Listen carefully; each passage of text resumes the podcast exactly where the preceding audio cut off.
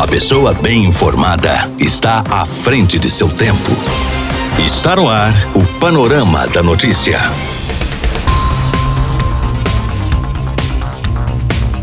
Olá para você, boa tarde. Hoje, quinta-feira, 13 de maio de 2021, está no ar mais um Panorama da Notícia, atualizando que a informação em Rio Paranaíba e em toda a região para você.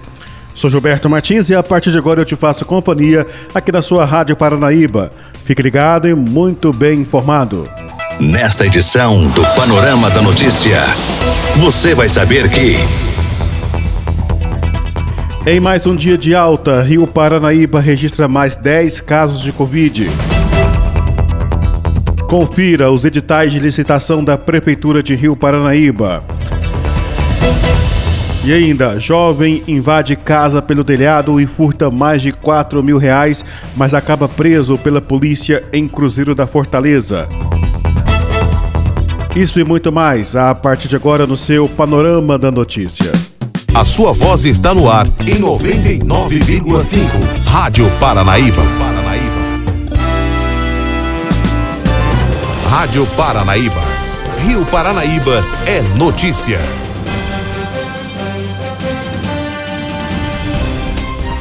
Em mais um dia de alta no número de casos do novo coronavírus, Rio Paranaíba registrou mais 10 novos casos da doença, totalizando até o momento 1.068 pessoas que já se infectaram com o vírus. De acordo com os dados divulgados pela Prefeitura na noite desta quarta-feira, 12 pacientes que estavam isolados após testarem positivo para a doença se recuperaram e tiveram alta, fazendo com que o número de casos recuperados subissem para 976. Neste momento, há 67 casos ativos positivos. 12 pessoas aguardam o resultado do exame e 195 estão sendo monitoradas pela equipe de saúde. Sete pessoas estão internadas em ala clínica e cinco em UTIs. Sete óbitos suspeitos continuam sendo investigados pelo governo do estado. Até agora, Conforme os dados, 2.515 exames já foram descartados, 5.354 pessoas tiveram alta da quarentena. Em Guarda dos Ferreiros, entretanto, quatro pacientes estão sendo monitorados. Os casos confirmados e recuperados ainda permanecem sem alteração. A Prefeitura de Rio Paranaíba torna público que fará realizar os seguintes procedimentos licitatórios. Pregão presencial número 015/2021, objeto registro de preço para aquisição de janelas e portas de vidro, vidros, acessórios e forro PVC, incluindo o fornecimento e instalação.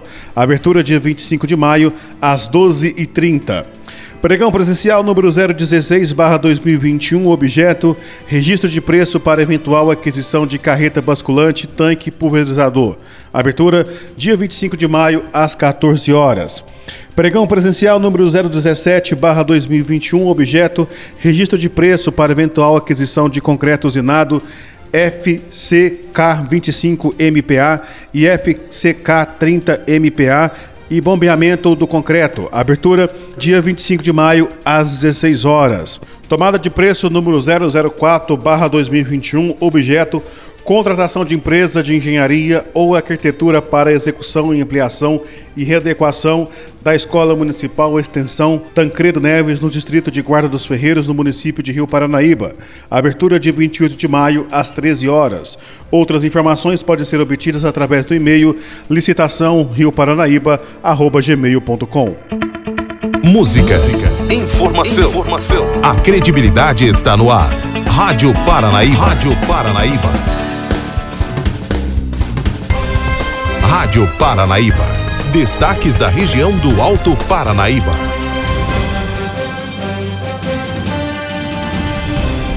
A Polícia Militar prendeu em Cruzeiro da Fortaleza um homem acusado de furtar uma residência. Ele teria invadido a residência pelo telhado e levado mais de 4 mil reais em dinheiro. Os policiais fizeram rastreamentos e conseguiram recuperar parte dos valores.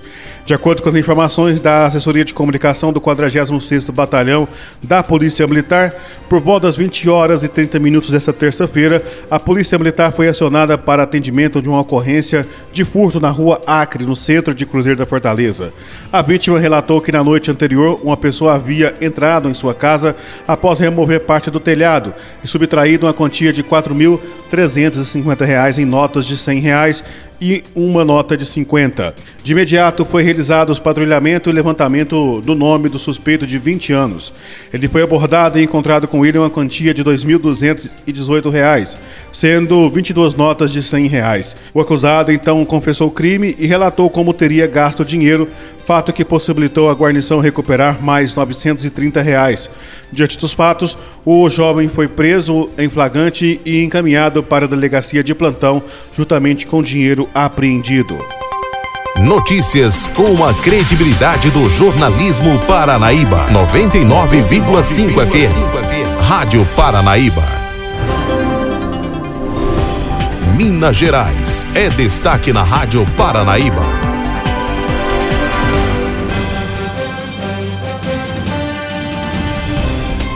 Universidades federais temem agravamento da crise financeira e pode suspender várias atividades. De acordo com o painel do Orçamento Federal, estão livres para 2021 2,5 bilhões de reais para as 69 universidades federais, incluindo a UFMG, valor que também vai suprir a demanda de 1 milhão e 300 mil estudantes.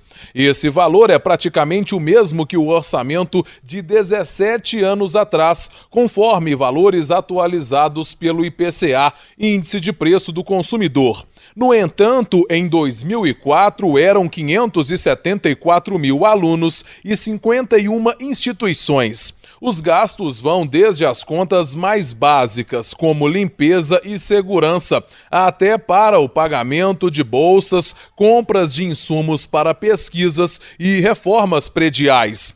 Com um orçamento muito baixo, alunos mais pobres perdem a ajuda que os garante nas universidades. Pesquisas são interrompidas e agora que as universidades já estão no vermelho, até contas de água e de luz podem ficar atrasadas.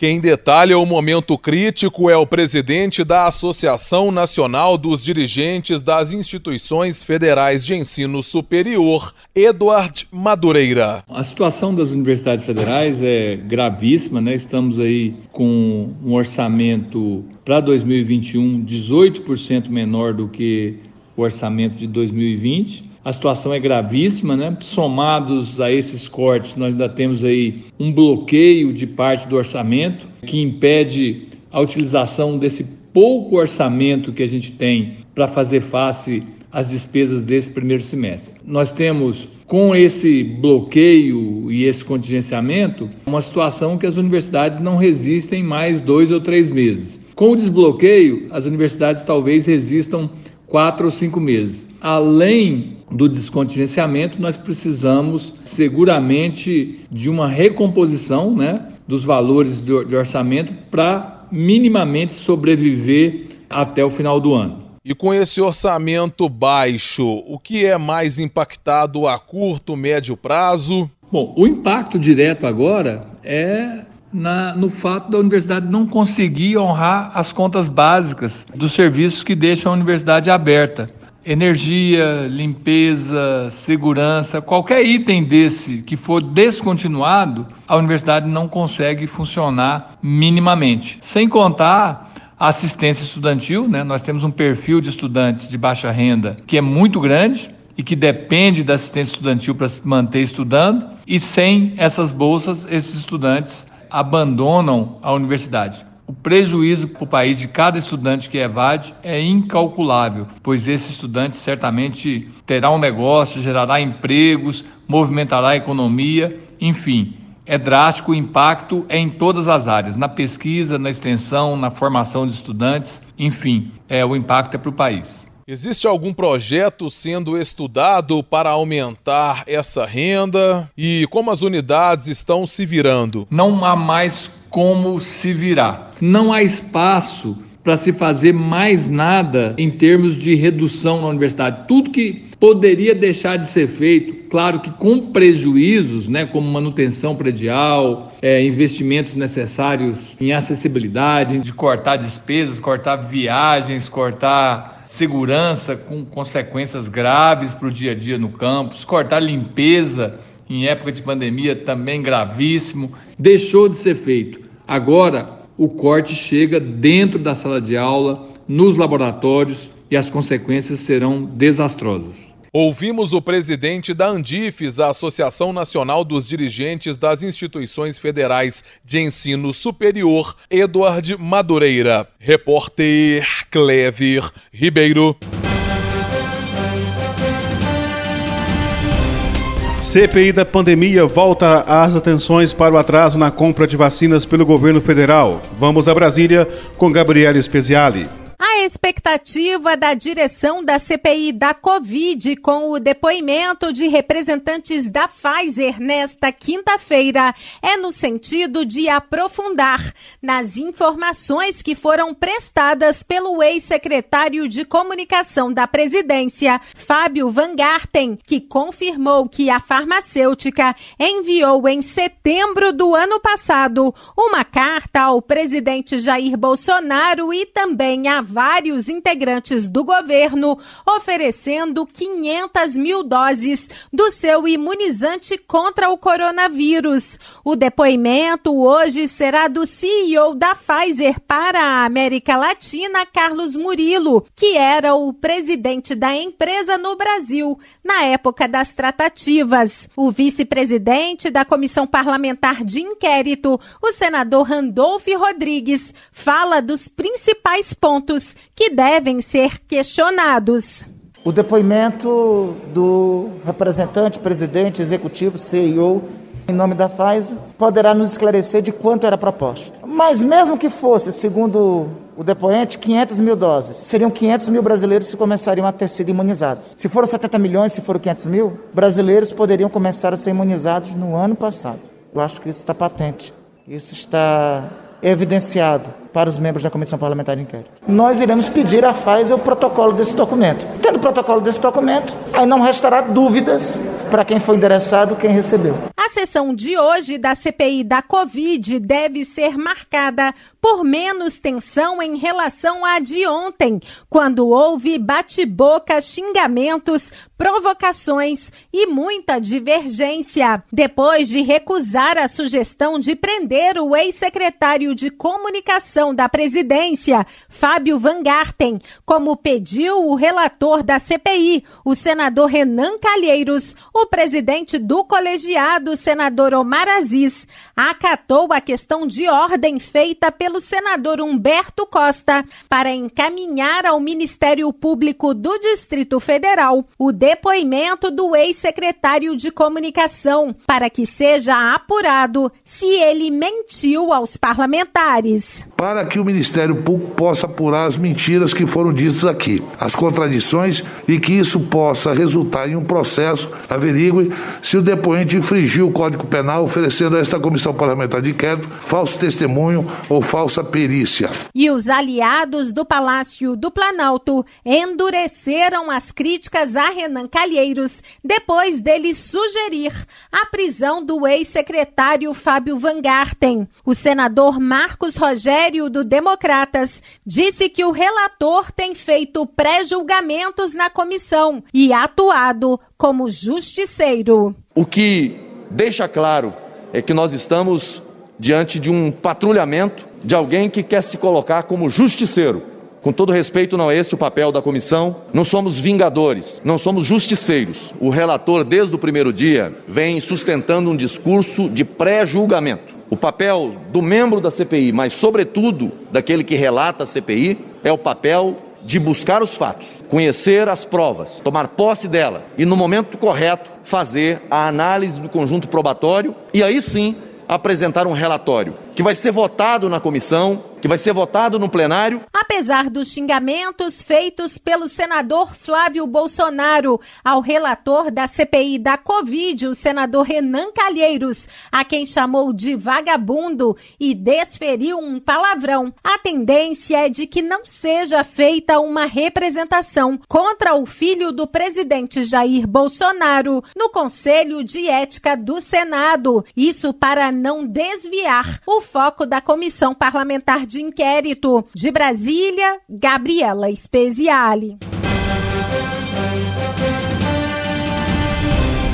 Advogado detalha projeto do Senado que cria regras para a prevenção de superendividamento. Segundo dados do Instituto Brasileiro de Defesa do Consumidor, o Brasil tem mais de 60 milhões de pessoas endividadas.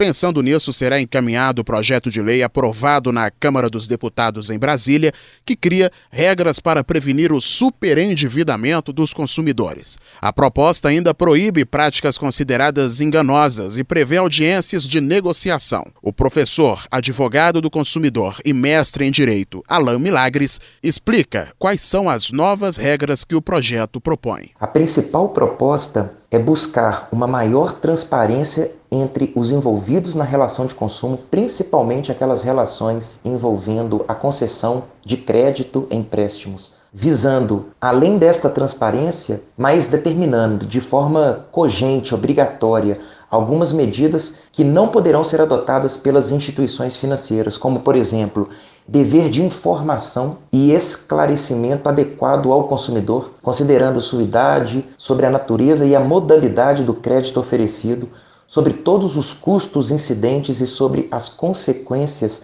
genéricas e específicas do inadimplemento, avaliar de forma responsável as condições de crédito do consumidor, limitar em 30% de sua remuneração a concessão de créditos consignatórios, possibilitando inclusive a desistência em até sete dias. Fica também proibido assediar ou pressionar o consumidor para contratar o fornecimento de produto, serviço ou crédito, principalmente se se tratar de consumidor idoso, analfabeto, doente ou um estado de vulnerabilidade agravada. Ou seja, trata-se de, além de buscar todo um caráter de educação, mas principalmente buscar um caráter punitivo, de maneira que as instituições devem observar o máximo de transparência e boa-fé quando da concessão daquele crédito daquela pessoa que não tem muitas das vezes outra opção. Está precisando do crédito, mas precisa também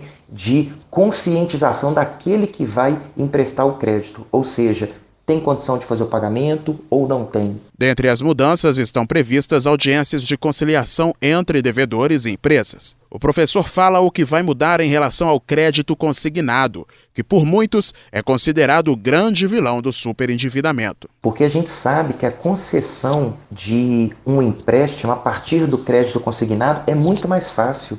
E isso vai envolver, muitas das vezes, as pessoas mais hiper vulneráveis, ou seja, os idosos são pessoas que precisam de um maior cuidado do Estado, porque aquela concessão daquele crédito é fácil e muitas das vezes ele consegue por telefone e pela internet. Então, esse projeto de lei, ele visa limitar de uma vez por todas em 30%, podendo ser acrescido de mais 5% daquele rendimento mensal do consumidor. E ainda tem a possibilidade de desistência em até sete dias daquela contratação, independentemente se ela foi feita pela internet ou não. Áudios obtidos pela reportagem da Rádio Itatiaia mostram o momento em que o promotor ligou para o hospital pedindo socorro para a mulher. A reportagem é de Renato Rios Neto. A reportagem da Itatiaia teve acesso exclusivo à totalidade do inquérito do caso Lorenza de Pinho. A investigação realizada pela Força Tarefa entre Ministério Público e Polícia Civil para investigar a morte da mulher no dia 2 de abril no apartamento da família no bairro Buritis. O marido dela o promotor André de Pinho está preso de maneira preventiva desde o dia 4 de abril e é acusado pela morte da companheira. Nos próximos dias, iremos trazer algumas informações relevantes que estão inseridas no inquérito. Lembrando que nesta quarta-feira o Tribunal de Justiça julgou pela manutenção da prisão preventiva de André de Pinho. A Itatiaia teve acesso, por exemplo, ao áudio da ligação que André de Pinho fez para o Hospital Mater Dei pedindo socorro para a mulher, alegando que ela estava passando mal. Rede de Saúde Mater Dei, bom dia. Bom dia, André, tá boa? Oi, André, gente, tô doida atrás de vocês. O que aconteceu hum, comigo? Uai, a Lorenza falou que não queria voltar em hospital mais, tá passando mal. Oh, e eu tô Deus. preocupado com ela aqui, queria ver, tem como mandar uma ambulância para levar? Tem. Como é que ela tá? Eu coloquei aquele oxímetro nela Hum. E não marcou nada. Eu Meu. Deus, não vou mandar ambulância. É que eu tô ligando pra ela esses dias todos, não tô conseguindo falar com ela. Ela não tava atendendo, já tava só. Passando mal, né? Oh, meu É. Deus. Em depoimento à Força Tarefa, André de Pinho deu a versão dele para como foi o momento da morte da companheira. O doutor Itamar saiu do quarto e me falou que lamentava muito e já tinha 40 minutos que eles estavam tentando estabilizá-la e que não tinham conseguido. E ele falou ela estava muito difícil de entubar. Falou que tinha acabado de declarar o óbito dela naquele horário. Lembrando que, para o Ministério Público e para a Polícia Civil, Lorenza foi intoxicada pelo marido com medicamentos fortes à base de morfina e também com cachaça. Mas, como ela não morreu, ele teria esganado a mulher. Ainda de acordo com o inquérito, quando o médico Itamar Tadeu Gonçalves chegou até a residência da família, Lorenza já estaria morta. Nos próximos dias, traremos mais detalhes exclusivos sobre o inquérito do caso Lorenza de Pinho. Repórter Renato Rios Neto. A história hoje relembra o atentado contra o Papa João Paulo II há 40 anos. Um atirador disparou contra o Papa João Paulo II diante de milhares de pessoas na Praça São Pedro, no Vaticano, em 13 de maio de 1981. O pontífice passava em um carro aberto, cumprimentando os fiéis, no dia da audiência geral, quando foi atingido por duas balas. Além dele, duas mulheres também ficaram feridas. Aos 60 anos, João Paulo II passou por uma cirurgia de cerca de 5 horas e precisou retirar parte do intestino. Naquele dia, a Igreja Católica celebrava Nossa Senhora de Fátima, a quem o Papa atribuiu o milagre de estar vivo. O responsável pelo atentado foi identificado como Mermé Ali Agca, de 23 anos. Natural da Turquia e integrante de um grupo extremista, o homem estava foragido de uma prisão turca, acusado de assassinato. Em dezembro de 1983, João Paulo II visitou o presídio na Itália onde estava o atirador. O encontro dos dois durou 20 minutos, mas o teor da conversa não foi revelado. A batina manchada de sangue que o Papa João Paulo II vestia na hora do atentado está em um santuário construído no local onde funcionava a fábrica em que o Papa trabalhou na juventude, em Cracóvia, na Polônia. Uma das balas que o atingiu foi doada ao Santuário de Fátima, em Portugal, e colocada na coroa da santa. O turco Mermé Ali Agca cumpriu pena de 19 anos na Itália e mais 10 anos em seu país. Em 2010, tornou-se um homem livre e em 2014 voltou ao Vaticano, visitou o túmulo do Papa João Paulo II e deixou um buquê de rosas brancas. Da Rádio Nacional em Brasília, Beatriz Evaristo. Esta é a Rádio Paranaíba FM 99,5. Rio Paranaíba. Telefone WhatsApp 34 3855 9195. Paranaíba FM. A sua A voz. sua voz. Por aqui não tenho mais tempo, nós voltamos amanhã com mais informações de Rio Paranaíba e toda a região no nosso Panorama da Notícia. Você que tem ligado conosco, o nosso muito obrigado. Outras informações no nosso site paranaibamáximos.com.br. A você uma ótima tarde, um bom descanso, até amanhã. Final do Panorama da Notícia. Agora você já sabe o que está acontecendo no Brasil e no mundo.